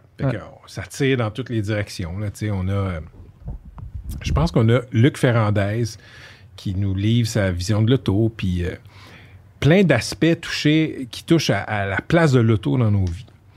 Puis là, les recherchistes découvrent un gars euh, qui, lui, tripe sur son char, mais vraiment, tu sais, fait, fait venir des pièces du Japon. Euh, le, le gars modifiait son auto, là, du tuning, là, je pense. Mhm. Fait que le, le- le volant est pas à gauche, il est à droite. Euh, beaucoup, beaucoup de soins là, sur la peinture, le design, puis tout. Mais le gars, il a une relation particulière Mais- avec son char. Quand les, quand les recherchistes t'amènent ce gars-là, est-ce qu'ils te l'amènent en disant ce gars-là, c'est juste un passionné, un, un passionné de pièces, puis de, un tripeux vraiment, il tripe son char, ou bien il y a aussi cet aspect-là qui, qui te présente? Là? Je, je m'en souviens pas, mais elles auront certainement vérifié. Elles auront au moins un- un- un- une certaine, disons, euh, un avant-goût de l'amour charnel que ce Ouais. gars-là a Mhm. pour son char. Fait que là, je suis en entrevue avec lui, mais il me parle de son char comme, comme d'une blonde. Puis il me dit des affaires là, assez, assez heavy metal, là, comme Ouais. euh, sa seule qualité, c'est qu'elle peut pas me faire des affaires sexuelles. Ouais. Son seul défaut. Là. Son seul- ben, puis, écoute, je me rappelle pas de, de tout ce qu'il dit, là, je, je- je- je paraphrase. Toi, Tu l'as vu récemment, tu as un avantage sur moi, mais là, il me dit tellement des affaires qui sont énormes qu'à un moment donné, puis ça, on ne l'a pas montré. En tout cas, je pense pas. J'arrête l'entrevue. Je dis, je dis OK, attends une seconde. Je dis, là, continue à filmer. Là. Puis là, je regarde le gars, je dis, écoute, tu me niaises. Hein? Il dit, non, je te niaise pas. Pourquoi tu me dis ça? Je dis, ben écoute, c'est beaucoup trop énorme, ton amour pour ton char. là. Tu sais, là, ça n'a pas de sens. Je- C'est un amour charnel, là, Christy. euh, il- je pense qu'il... je pense qu'il... Ouais, il Tu- pense à ça le soir. Oui, euh, oui. il j'aime, mon auto, c'est pas au sens figuré. Là, au Exact. Sens, Non, fait que là, je lui dis, je dis, regarde, c'est parce que je- là, on est en train de te filmer. On va pas le diffuser, mais regarde, je te le dis, j'ai des gros doutes sur ce que tu me dis. Là, il il- dans mon souvenir, il se fâche. Non, non, je niaise pas, puis c'est vrai. je pensais regarde- que tu faisais pranker. Là. Oui, Exact. Fait que je dis, regarde, si tu as mis des caméras ici, puis que tu nous filmes, puis quand on va le diffuser, tu vas dire, hey, regardez, Estique, je les ai eus, les francs-tireurs. Moi, je vais sortir ce tape-là pour dire que, excuse-moi, on avait des gros doutes. Ouais. Finalement, il, il s'assumait au bout. C'est sorti le mercredi soir. Il s'assumait encore. Et là, on a fait quelque chose qui se faisait pas beaucoup à l'époque. On a pris un bout, puis si je me trompe pas, là, je l'ai mis sur mon blog et ça s'est mis à circuler sur des blogs, peut-être même sur Twitter qui était bal- au Mhm. balbutiement. Là. Là, il a pas aimé ça. Là, là, il nous a demandé de retirer ça parce que là, soudainement, des gens pouvaient se l'envoyer. Tu sais, quand ça passe là. à TV, il faut que tu appelles ton ami pour lui dire check ça. ouais. Puis c'était avant que tout soit disponible sur le web facilement, tu sais. C'est dans les premiers trucs viraux au Québec. Ouais, ben, Ouais. Ouais, un peu, mettons. Ah ouais. Mais là, là, il s'assumait plus. Ça, c'était complètement fou. Ça, je m'en rappelle comme c'était hier. Mais ça n'a pas de bon sens, toi, là, parce que quand on regarde cette, cette tape-là, je veux dire, nous autres, on est des amis qu'on a fumé un petit bat, puis on écoute ça, puis c'est drôle. Non, La- ça- Moi, c'est vraiment ta face de gars qui ne saisit pas qu'est-ce qui est en train de se passer. Hey, je me méfie. Je me méfie, PH. Je, je pense qu'ils sont en train de me. Ouais, c'est je ça. pense qu'il y a quelqu'un qui, qui, qui, s'est dit OK, voici une occasion de faire mal paraître cette émission-là. Ouais. Euh, Donc là, là, je suis vraiment sur. Un, j'y crois pas, puis deux, je suis sur mes gardes. Fait qu'il y a bien des affaires qui se passent dans ma tête. là. Ouais. Fait que je pense que ça paraît dans ma face. Ouais, exact. Puis, y en a-tu d'autres des moments comme ça? Ben, Inusités ou fort en émotion? Conspirationniste, OK? 2006, je- je- je- c'était dans ma deuxième saison des Francs-Tireurs, je pense. Là, les mouvances conspirationnistes, là, là, ça commençait à vraiment monter. Et on est allé à un congrès de conspirationnistes à Sherbrooke. Beaucoup, beaucoup de truthers du, du 11 septembre. Moi, j'avais déjà écrit là-dessus. Et écoute, ça a fini que euh, j'étais, c'était dans le lobby de l'hôtel. Écoute, j'étais encerclé par des conspirationnistes assez hostiles qui me bombardaient de questions. Mhm. Fait que j'étais, j'étais comme, j'étais comme le paratonnerre, puis j'étais obligé de répondre à toutes leurs questions. C'est un dossier que je connaissais bien, mais ça, ça avait été très, très intense. Euh, Est-ce que c'était filmé, ça? oui, c'était filmé. Ouais. Oui, oui. Fait que ça, ça on, avait, on avait diffusé Ouais. ça, là, ouais. Un moment où est-ce que tout le monde te pose des questions en lien avec... Le... C'est pour essayer de te coincer Oui, sur oui, le oui. 11 septembre. Oui, exact. Fait que, euh, fait que ça, les francs-tireurs, pour ça, tu il y a eu beaucoup de moments, pas forcément comme ça, mais, Mhm. mais t'allais à la rencontre de gens qui, qui, qui, qui, étaient souvent, là, euh, aux marges. Ouais. Tu? Aujourd'hui, les marges sont rendues dans le centre. là. Ouais. En fait, c'est parce qu'ils sont très bruyants. Ouais, Mais à ça. l'époque, c'était moins présent. Fait que les francs, ça nous a permis de plonger dans beaucoup d'univers comme ça. Tu l'as fait pendant combien de temps, cette émission-là? Huit ans. 8 ans? Ouais, Tu 2000. t'ennuies-tu de cette émission-là? Ah oui. Ah Je ouais? J'ai j'ai beaucoup aimé faire ça. Beaucoup. C'était quoi les. les... C'est quoi les choses que tu aimais dans cette émission-là? La variété. La variété de fond et de forme. Euh, j'ai- j'ai- J'aime tous les projets que je fais. Mhm. Mais tu sais, Deux hommes en or, c'est un show, Ouais. c'est des entrevues. Les francs-tireurs, tu faisais une entrevue, tu sais, qui était... euh, euh, tu, tu- tu pensais que tu allais faire un 16 minutes en ondes avec ça. Finalement, l'invité t'en donnait beaucoup, Mhm. s'ouvrait, se confiait. On pouvait se dire, ah ben c'est quoi, on fait euh, 40 minutes là-dessus. Ça Mhm. va être trois quarts de l'émission. Donc, cette variété-là, d'aller sur le terrain aussi, on faisait des voyages, etc. Fait que c'était- un format qui était, qui était vraiment le fun à faire. Mhm. J'ai vraiment aimé ça. Fait que oui, j'ai j'ai beaucoup de nostalgie par rapport à ça. Puis, j'imagine que tu si t'en gardes un bon souvenir, en fait, tu sais, tu faisais ça avec Richard Martineau. là. Mhm, mhm. Est-ce que. Je, tu dois être curieux de t'en faire, parler, mais t'es-tu déçu qu'aujourd'hui, mettons, votre relation n'est pas ce qu'elle a été, comment, a comment ça a tourné, ou bien vous avez tous les deux tourné la page, puis c'est la vie, puis c'est pas plus grave que ça? Ah boy, euh, déçu, non. Non, je, je- ben en fait, je suis déçu comme... Parce qu'à cette époque-là, j'imagine que tu vous. Ah, c'est- ça, ça un- allait bien. C'est un, très bon coéquipier. Ouais. Tu vas... euh, tu- je pense pas que tu vas trouver quelqu'un qui a travaillé dans les francs-tireurs qui va te dire « Hey, Martineau, euh, il, est pas, il est pas correct. Ouais. Il y, a- il y a- il y a des gens dans le showbiz dont on va dire ça, qui sont pas toujours gentils. Richard, c'est un coéquipier super le fun, super agréable, rien à redire. Mhm. Euh, nos, nos différences, puis- puis c'est- c'est- c'est- ça me tente pas de plonger là-dedans parce Ouais, que ouais. c'est plate pour tout le monde, là, mais c'est- elles sont venues après, Ouais. après les Mhm. francs-tireurs. Mais je garde un bon souvenir de lui comme coéquipier. Quand je pense à, à Richard comme coéquipier des francs-tireurs, je me dis pas ah, c'est un ci puis c'est un ça. Pas du tout. Mhm. Puis, tu sais, sans rentrer dans les détails de votre relation à vous, parce que ça, ça regarde juste vous, mais tu sais, qu'est-ce qu'est-ce que tu penses qui s'est passé? Y a-tu changé complètement son fusil d'épaule, ou c'est le monde qui a changé, puis lui qui a pas changé, ou c'est. Ou est-ce que maintenant il est rendu un personnage puis il s'assume complètement là-dedans? Ou, ou euh, vraiment tout ce qu'il écrit il l'assume puis il le pense? Ben, je- écoute, je sais pas dans sa tête Je là, sais pas, je suis pas, je suis pas, pas dans sa tête. Euh, moi, je, je l'ai vu me faire ce qu'il a fait à d'autres. Mon, mon principal reproche Mhm. à Richard, c'est pas ce qu'il pense Mhm. des enjeux, c'est pas ce qu'il pense des individus. C'est la caricature qu'il fait des individus et des enjeux, et après, il attaque cette caricature-là. Mhm. Euh, écoute, je- T'as partagé un bon tweet euh, sur ça aujourd'hui. ben, exactement, oui, c'est c'est ce que j'allais dire. Aujourd'hui, j'ai partagé un tweet euh, que j'ai envoyé il y a cinq ans et quelques. Fait que je partage ce que j'ai écrit, une capture d'écran de ce que j'ai écrit et de l'interprétation que Richard en fait. C'est comme si je te disais ton, ton vin, il est-tu bon? non, non, mais ton, ton vin, il a pas l'air bon. Mhm. T'aimes le vin pas bon, mais t'es bien cave. Ouais. Mais là, c'est pas du vin, c'est de la bière. Ouais. Mais les gens qui. te- Les gens. En fait, c'est même pas comme je te le disais. C'est comme si je disais à plein de monde Hey, Doom, là, écoute, tu te- il, il boit, il, boit, il boit tel alcool, puis. euh, puis, puis je trouve que c'est cave boire tel alcool. Christy, c'était même pas cet alcool-là. Tu étais en train de boire de la bière. Tu Mhm. comprends? Mon reproche à Richard, c'est de dénaturer, caricaturer des positions des, des adversaires Ouais. et d'attaquer la caricature. Mhm. Moi, quand je lis Richard qui dit quelque chose de quelqu'un, je veux voir la source. Je me fie pas au fait qu'il va le paraphraser. Je- je- il a fait quelque chose à Daniel Weinstock, qui est un intellectuel, professeur d'université. Écoute, Weinstock a fait une conférence très nuancée à un moment donné où il était question euh, de, euh, de mutilation gén- génitale. Il n'y a Mhm. pas de nuance à avoir sur le principe de la mutilation génitale.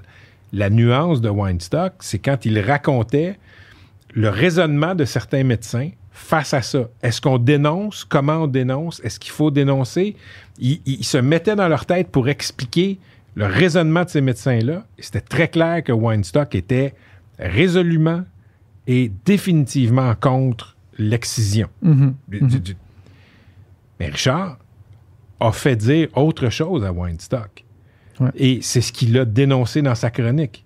Il a fait passer Weinstock pour quelqu'un qui était qui avait une certaine, disons, euh, je vais le dire charitablement, euh, qui avait une certaine ouverture face à ça. Mhm. C'était pas vrai. Tu regardes la vidéo et tu te dis, mais mon Dieu, je, je- je- je- je- je suis tombé des nues. Ça, c'était de toutes, les fa- de toutes les fois où Richard a dénaturé, caricaturé un adversaire et ou une position. Mhm. Là, c'était l'Everest de la caricature. Mhm. Ben, je, je suis pas d'accord avec ce procédé-là. Je trouve que c'est nocif. Ouais. Mais c'est facile. Ouais. C'est facile de faire ça. Mais je, je peux pas croire que, tu sais, mettons, un gars comme lui, avec la carrière qu'il a eue, puis le parcours qu'il a eu, qui est pas assez intelligent pour voir cette nuance-là, dans, mettons, dans les propos de Weinstock. Fait que probablement qu'il a, probablement qu'il a mais que c'est, con- c'est, c'est conscient, finalement, ce, ces caricatures-là. Je suis pas dans sa tête. Parce que c'est un Mais- débat, mais- dirait, c'est un débat mais- que j'ai avec des amis souvent, puis pas par rapport à Martineau, mais par rapport à tout le monde qui fait, tu sais, mettons, euh, tu sais, moi je viens de Québec, Jeff Fillion et compagnie, puis c'est tout le temps la question, penses-tu vraiment à ce qu'il dit ou ben il fait un show, puis il fait juste ça pour faire un show, puis on s'entend jamais sur cette question-là, Je- que- Je sais pas, mais, mais Mhm. regarde, moi, ça m'est arrivé de me faire envoyer des, des vidéos. Puis, puis là, là, t'analyses la vidéo. Ouais. Puis, tu sais, là, t'arrêtes la vidéo, puis tu prends des notes, mettons. Ouais. là. Puis là, t'essayes de voir le contexte, puis tu pèses chaque mot. Mais ça prend du temps à faire ça. Ça prend. euh, puis des fois, là, tu vas te taper toute la job, tu vas, tu vas lire le rapport, tu vas faire l'entrevue, puis à la fin, Chris, il n'y a pas d'histoire. Ouais. C'est aussi, ça, ouais. c'est- non, mais c'est aussi ouais. ça la job. Ouais. Tu, tu vérifies, puis des fois, il n'y en a pas d'histoire. Des- Des fois, là, les gars, là, je pars, là, quelqu'un m'appelle, quelqu'un me contacte, euh, je fais des vérifications, puis je me dis, hey boy, écoute, ça, là, ça va puncher. Là. Là, tu fais la vérification, puis tu fais comme, à un moment donné, quand tu mets toutes tes vérifications dans le contexte, tu fais Mhm. comme, mais non, j'ai pas d'histoire. Il n'y a rien là. Tu sais, des fois, la joke que je fais avec Yves Boisvert, je, je, je- je lui dis, je dis, hey, j'ai fait une erreur aujourd'hui. Il dit, qu'est-ce qu'est-ce que t'as fait? Hey, j'ai vérifié. Parce que quand j'ai tu été rigoureux. J'ai été rigoureux, j'ai eu parce la que des fois, ouais. tu vérifies, puis ça scrape. Ouais. Ça scrape Ouais. ton, ton, ton- ton a priori. Ça scrape la chronique que tu es déjà en train d'écrire dans ta tête. Mais c'est ça. Fait que pour les autres, pour Richard, puis tu sais, Richard, il a assez de talent Mhm. pour faire une chronique par jour sans avoir à faire ça. Pourquoi il le fait? Je ne sais pas. Puis ce que je te dis, c'est, moi, je vois ça. Puis, tu sais, J'ai parlé d'un tweet aujourd'hui. Je parlais des féministes. Ouais. Euh, C'était il y a cinq ans. Je faisais... Je, je mêlais plein d'idées. Richard a dit, ah ben, Lagacé compare les féministes à Ben Laden. Ouais. Puis C'était juste parce que dans le même paragraphe, il y avait le mot féministe et Ben Laden. Mais tu sais, c'est juste Mais- les deux mots étaient dans le même paragraphe. Mais évidemment, il n'a pas donné de source Ouais, vers ça. Ouais. Il n'a pas, il a pas dit pas voici ce qu'il a dit. Ben non. Donc, moi, je trouve que c'est un procédé qui est pas rigoureux.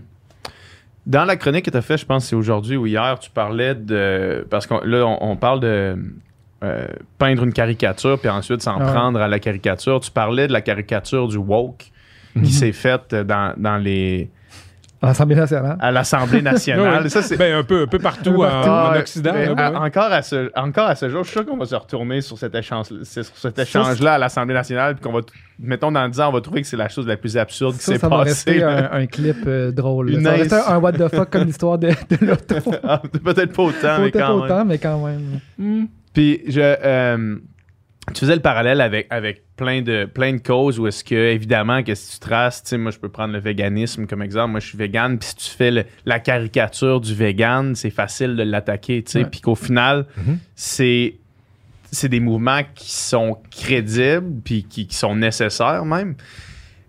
Est-ce que euh, cette, cette, cette idée-là de, de caricaturer des gens, qu'est-ce que tu penses qui est derrière ça? Est-ce que tu penses que c'est pour attirer l'intérêt? Est-ce que tu penses que c'est pour mettre des choses complexes dans des cases simples pour être capable de les compartimentaliser? Eh boy.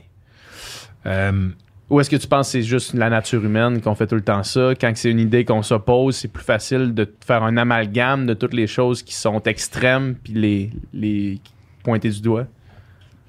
C'est un bon vieux sophisme, là. C'est l'homme de paille, là. Oui. Ça fait. Ça, c'est là on- depuis toujours. on, là. on- on est là-dedans. Ça fait partie, je pense, de la tentation de quiconque est dans le débat public. Hmm. Euh, mais, mais encore là, c'est une tentation qui guette tout le monde. tu sais. Ouais. Je- je- je- mais, mais moi, c'est pas mon modèle d'affaires. C'est pas mon modus operandi habituel. Ouais. Il, y a, il y a- il y a plein d'éléments de ce qu'on appelle le mouvement woke qui est, qui est hey, WTF. tu sais. Ouais. Ouais. Ouais. Je veux dire, des controverses parce que quelqu'un porte des dreads, euh, des controverses parce que, ah, vous vous donnez des cours de yoga puis c'est de l'appropriation. Mhm. Euh, un, un restaurateur québécois décide de faire une soirée coréenne puis soudainement, il y a quelques personnes qui lèvent la main en disant que c'est de l'appropriation, c'est épouvantable. Je pense que les Coréens s'en contre Christ. Tu Ouais. comprends? Probablement. Très Euh, probablement. euh, mais, mais, tout ça crée une impression. L'affaire des livres brûlés en Ontario, Ouais. c'est complètement fou. Mais ça veut-tu dire que tout ce qui provient des milieux dits progressistes qui veulent une égalité, qui, qui, qui- combattent l'inéquité raciale, Ouais. c'est de la? Ouais, c'est ça. non. Euh, mais je lis certains commentateurs, tu as l'impression que oui. Ouais. C'est une façon réconfortante de décrédibiliser tout un mouvement.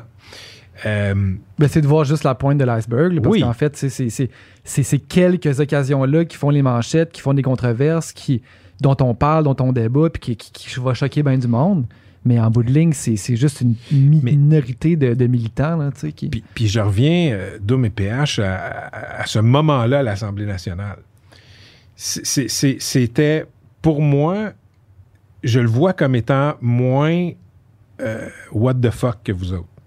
C'est deux adversaires qui cherchent à se définir. Puis ce soir-là, j'ai l'impression que Gabriel Nadeau-Dubois s'est ouvert une bonne bière en se disant yes. Ouais. Pourquoi? Parce que François Legault parle de Gabriel Nadeau-Dubois, le traite comme son seul adversaire, fait peu ou pas ça avec le PQ Mhm. et avec les libéraux. Mhm. Fait que- et, et- et pour la crowd de Gabriel Nadeau-Dubois de Québec solidaire, euh, la T'es sur un plateau d'argent, ben oui, Legault, Ce. Legault est l'ennemi à abattre. T'sais, ils veulent pas abattre les libéraux, ils veulent plus abattre le PQ. C'est- ces, deux, ces deux adversaires-là se sont définis publiquement ce jour-là. Ouais. C'est de la politique pure. Ouais. Fait que ça avait l'air en surface un petit peu enfantin, Ouais. mais c'est de la bonne vieille politique. Je te dis pas que c'est une bonne idée pour. Je te dis pas que c'est un bon modèle de politique, mais c'est vieux comme le monde. Hmm. Tu- Ouais. tu- en politique, je pense, je ne me rappelle pas qui disait ça. C'est le fun d'avoir des amis, mais c'est le fun d'avoir des ennemis. Et ces deux ennemis-là se sont trouvés et définis pour moi ce jour-là. Ouais. Ouais. Puis les, ce que- les deux, finalement, ont utilisé la même tec- technique parce que, tu sais, on dit que justement, euh, François Legault voulait euh, caricaturer Gabriel en le traitant de woke, mais et vice-versa. Je veux dire, euh, François Legault n'est pas Duplessis non plus. là. C'était aussi une caricature. Mhm. puis- Oui, oui, oui. oui. Je- je- en effet, tout le monde. sait- ben, Il y a toujours un élément de caricature en politique. Ouais. C'est évident.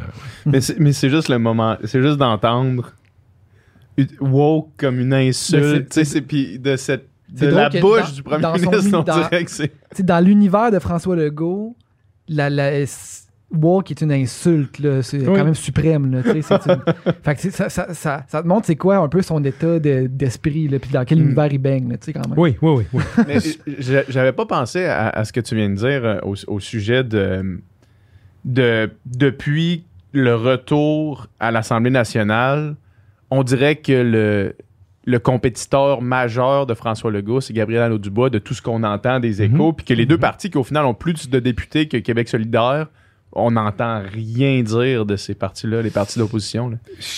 écoute, euh, des fois, tu as l'impression d'avoir l'espace que Québec solidaire occupe, parce qu'ils sont bons pour occuper l'espace. Mhm. Tu as l'impression que c'est l'opposition officielle. Ouais. Ils ne sont pas l'opposition officielle. C'est les libéraux, l'opposition officielle.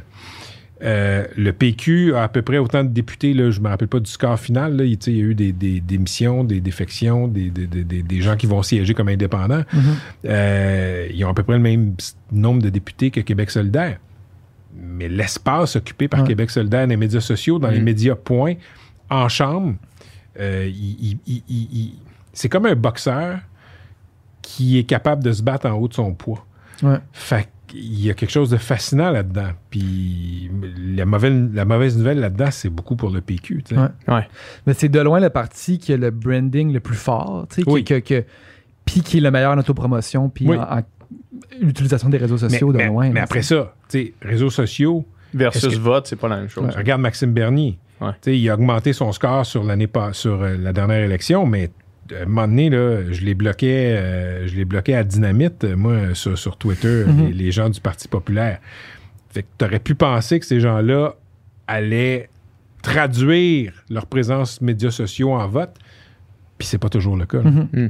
Ça s'est pas passé. On, tu sais, on, on a, on a parlé de, de sujets délicats, on a parlé de radicalisation. Comment tu, toi là-dedans, tu décides qu'est-ce qui est un sujet qui est d'intérêt public ou qu'est-ce qui Hmm. mérite la peine que tu t'y- que tu t'y attardes, mettons, versus quelque chose que tu, soit tu te risquerais pas ou soit tu dis ah, ça, ça vaut pas la peine d'en parler. Ah, bonne question. Euh, Est-ce que ça a une portée universelle? Ouais. Euh, tu sais, s'il y avait trois complotistes au Québec, je- trois radicalisés, j'en, j'en parlerais pas. Ouais. Mais c'est devenu une sorte de phénomène de société. Puis on peut toujours dire, ah oui, mais regarde, ils sont juste 10% 10% c'est 800 du 000 monde, là, personnes au Québec. Là. Mhm. C'est beaucoup de monde. Mhm. Dans un contexte de pandémie, ben, les efforts des- de la majorité peuvent être euh, euh, sapés par une minorité.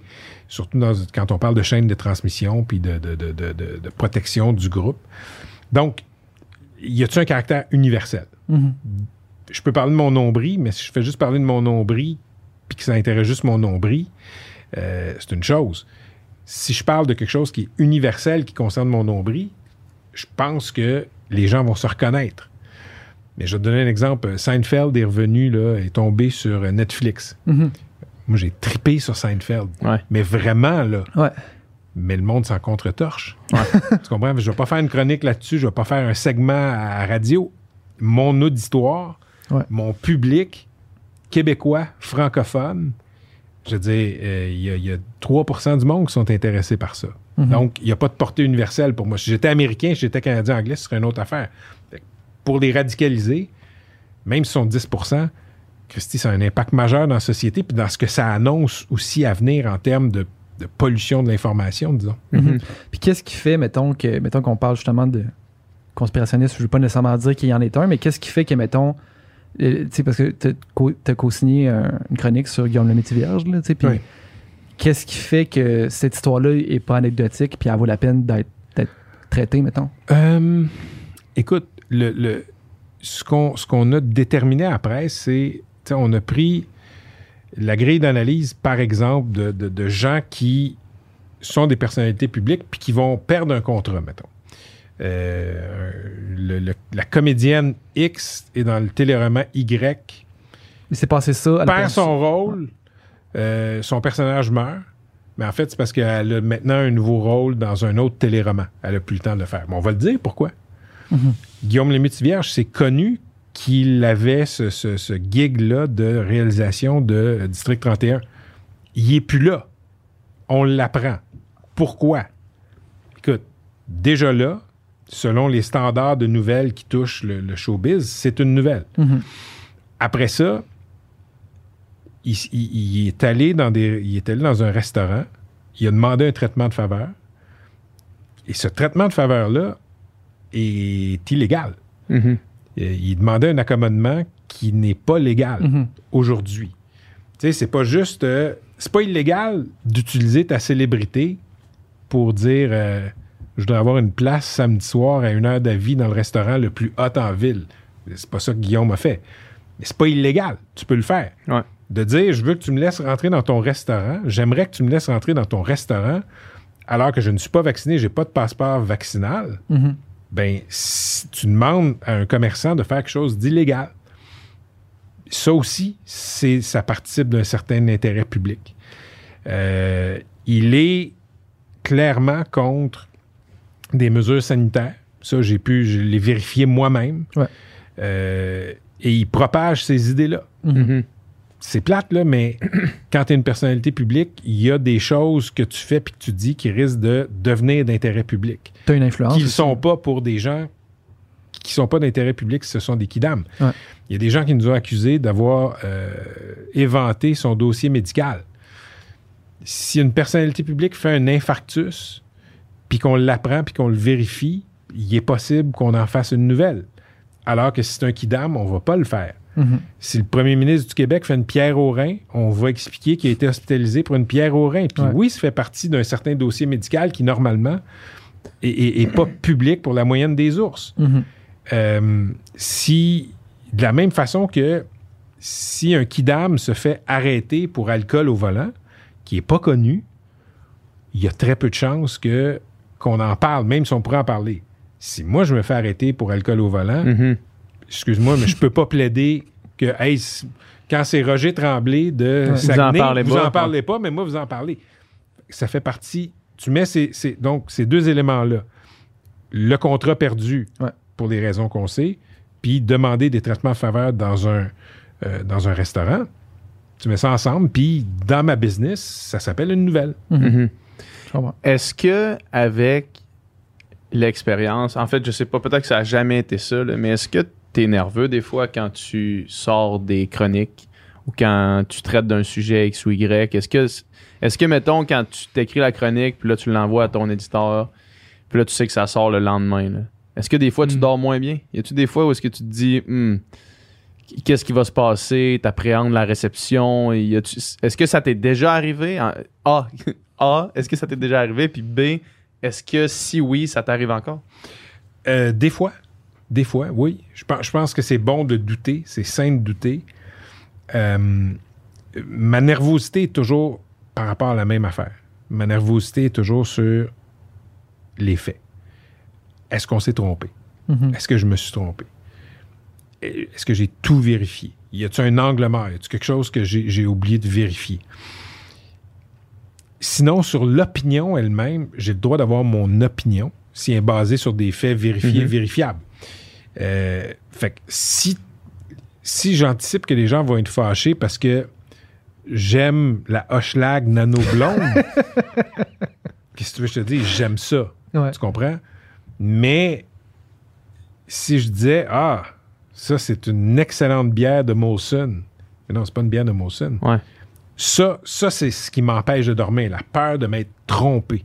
Puis des fois, c'est pas de tromper sur le fait que des fois, l'appréciation des faits. Ça, ça, oui, des fois, ça va m'empêcher de dormir, oui. Tu sembles avoir quand même euh, une, une, ben, une- bonne peur de la, de la mauvaise information. Je lisais ta Mhm. chronique sur euh, quand tu as commencé à prendre des médicaments de la vivance pendant. ah, Puis tout a commencé juste de mélanger l'Alaska puis le Nebraska, là, je pense. L'Alaska et l'Arkansas. La- L'Alaska puis l'Arkansas, t'as fait à t'as écrit euh, Arkansas à la place d'Alaska. Puis là, ça t'a envoyé dans une spirale où est-ce que tu te disais qu'il y avait un problème dans ton cerveau qu'il fallait que tu règles. Oui. Mais ça, moi, ça m'arrive à tous les jours de l'année de, m- de- de savoir, de, de me tromper en disant quelque chose puis de faire, ben, je le sais que je, me, Mhm. je sais que c'était pas ça. Mais t'as pas idée à quel point je sais que Sarah Palin a été Ouais. gouverneur de l'Alaska et non de l'Arkansas. Tu sais, je sais ça Mhm. Fondamentalement. comme, comme je sais que je viens de Laval. Tu comprends? Et là, je me trompe là-dessus. Fait que j'ai sincèrement peur quelque chose dans mon cerveau qui marche pas. Fait que je vais voir le neuropsy de mon fils, puis euh, on fait des tests, puis au bout des tests, il me dit non, non, contrairement à ce que tu penses, tu as un déficit d'attention. Fait que oui, la peur de l'erreur est toujours là.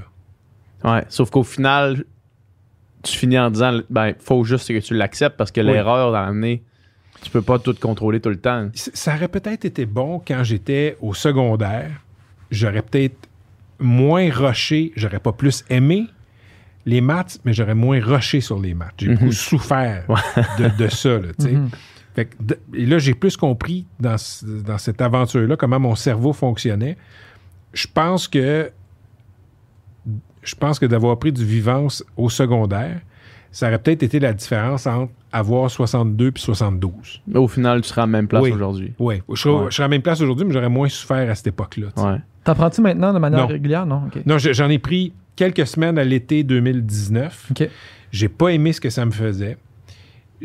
Puis puis le gain d'efficacité, je trouvais pas qu'il était assez grand pour me taper les désagréments de cette médication-là. Ce qui veut pas dire que ça peut pas être Mm. excellent pour plusieurs personnes. Ce n'est pas un avis médical. Euh, avant qu'on te laisse partir, je veux, je veux te poser une, euh, une dernière question. Quelqu'un qui a eu une, une carrière comme la tienne, qui a fait des, des choix, qui a toujours amené vers un, un nouveau projet, un autre projet, puis t'as jamais manqué de travail, ce qui est quelque chose qui est quand même unique dans, dans, dans, dans ton métier. Mhm. Qu'est-ce qui dirige tes choix quand, quand tu penses à ta carrière? Parce que, parce que je lisais rapidement ton, ton, ton Wikipédia euh, en français avant euh, aujourd'hui. Celui qui dit que je suis né euh, en France? Euh, non, non, je pense pas. OK, ça a dû être changé. Ben, mais j'ai j'ai peut-être pas. rem- Il y a un ou deux intervieweurs euh, PH qui se sont fait pogner avec la page Wikipédia. Ah, mais ça, Ça, se peut, disait à un moment donné que j'étais né, je sais pas où, dans le sud de la France, puis euh, Ouais, ouais. je suis pas né en... ça, ça se peut, ça se peut tout à fait. Mais euh, ben, dans le fond, tu me diras si, si, si je me trompe dans ce parcours-là. Mais euh, tu sais, c'était depuis. Tu nous disais tantôt que tu lisais des chroniques depuis vraiment jeune, mais après ça, tu es rentré à l'Université d'Ottawa pour étudier le journalisme. Puis après ça, ça a toujours été, tu sais, toujours un autre projet, puis toujours un autre projet. oui. Qu'est-ce qui. Qu'est-ce quand on te propose un projet, c'est quoi qui te dirige tes choix, puis de quelle façon est-ce que, mettons pour les gens qui nous écoutent, qui sont peut-être un peu perdus, qui savent pas vraiment, qui ont une passion, mais qui savent pas trop vers où aller, tu sais, puis Il y a, il y a- OK, deux phases, OK? La première, c'est après l'université? Parce que ça, c'est une question que je me fais poser souvent. Disons que je fais une conférence euh, à l'université ou autre. Les, les- ceux qui commencent dans le métier, ceux qui sont à l'université, ce qu'ils veulent savoir, c'est comment on fait pour percer. Puis les premières jobs, c'est toujours les plus difficiles à avoir. Euh, quand tu es un journaliste euh, établi, je pense pas à moi, là, je pense à des kids qui ont 35 ans, mais qui ont euh, 10 ans de métier, puis c'est des bons journalistes. Euh, ben, ils ont des offres de partout à chaque année, tu comprends? Ça, c'est pas dur. C'est au début. C'est ta première job. Moi, mon meilleur conseil, c'est pour ma business, pour le journalisme, au début, il faut que tu en fasses.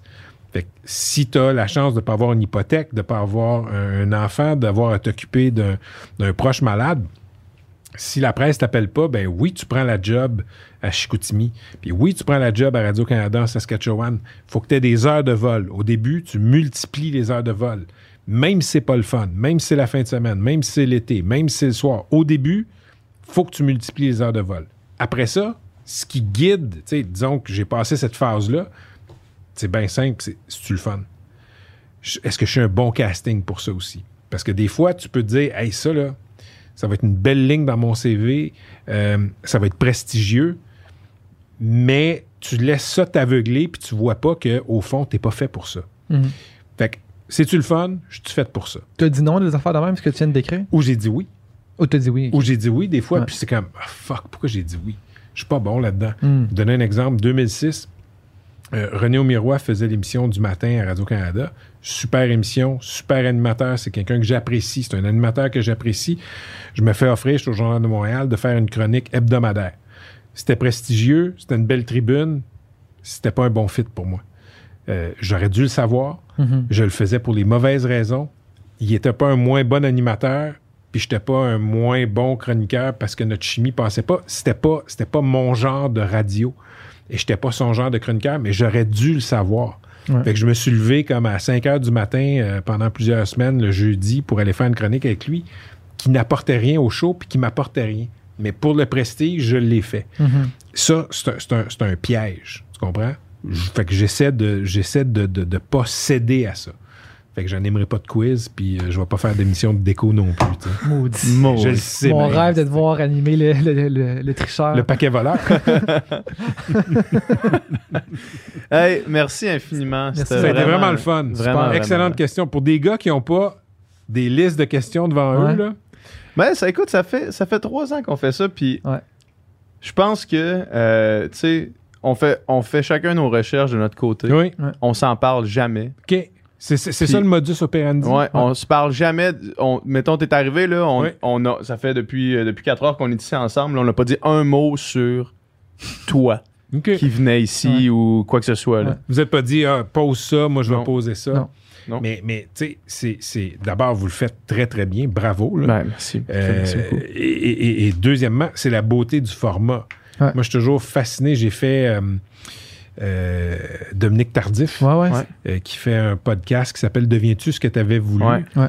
Et, et en fait, le temps, ça permet, je trouve, de moins scripter les entrevues. Hmm. Tu sais, Quand, quand tu as 12 minutes, Faut que ça faut que tu fasses une hiérarchie des Ouais. questions, tu Ouais. comprends? Ouais. Là, ce format-là, c'est- fascinant, c'est vraiment une conversation. Ouais, Ben, bref, vous le faites euh, très, très bien. Fait que Ben, crème, merci, de ton Merci. acharnement. Je sais que ça a le- été, je sais que ça, ça a pas été évident qu'on connecte, mais je suis Ah non, mais écoute, c'est moi, moi je, je, je, je prends zéro personnel les messages qui se perdent, les, conflits d'horaire, les, les gens occupés. euh, on est juste heureux que, que tu as été là finalement. été une très belle expérience. Yes. Bravo, Ouais. bonne chance. Merci, Merci. beaucoup. C'était du contenu excellent. Ah, c'est tout un podcast qu'on vient d'avoir. oh yeah.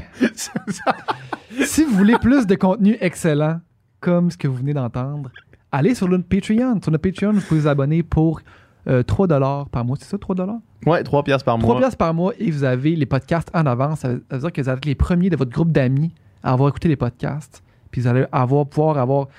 Une avance. Quand vous allez, tu sais, la, dynamique entre les amis, c'est tout le temps d'avoir une avance sur Tu les tu autres. toujours avoir une avance sur les gens autour de toi. ben, avec Patreon, tu as une avance sur l'humanité complète. Puis, en plus, en plus, parce que là, je sais que le, le podcast finit, vous voulez nous entendre jaser davantage, on fait des encore moins de filtres après chaque podcast. Fait que là, euh, on vient de finir de tourner le podcast. On va en jaser, on va chiller. Nicole, non, Nicole, il est plus là maintenant. mais, encore moins de filtres, il travaille à la place. De temps en temps, il est là. Mais euh, on jase, on, on parle de la conversation qu'on vient d'avoir. Mais ça, si vous voulez avoir accès à ça, ben, heureusement pour nous, malheureusement pour vous, c'est exclusif sur Patreon. Mm. Fait qu'il faut s'abonner. Abonnez-vous.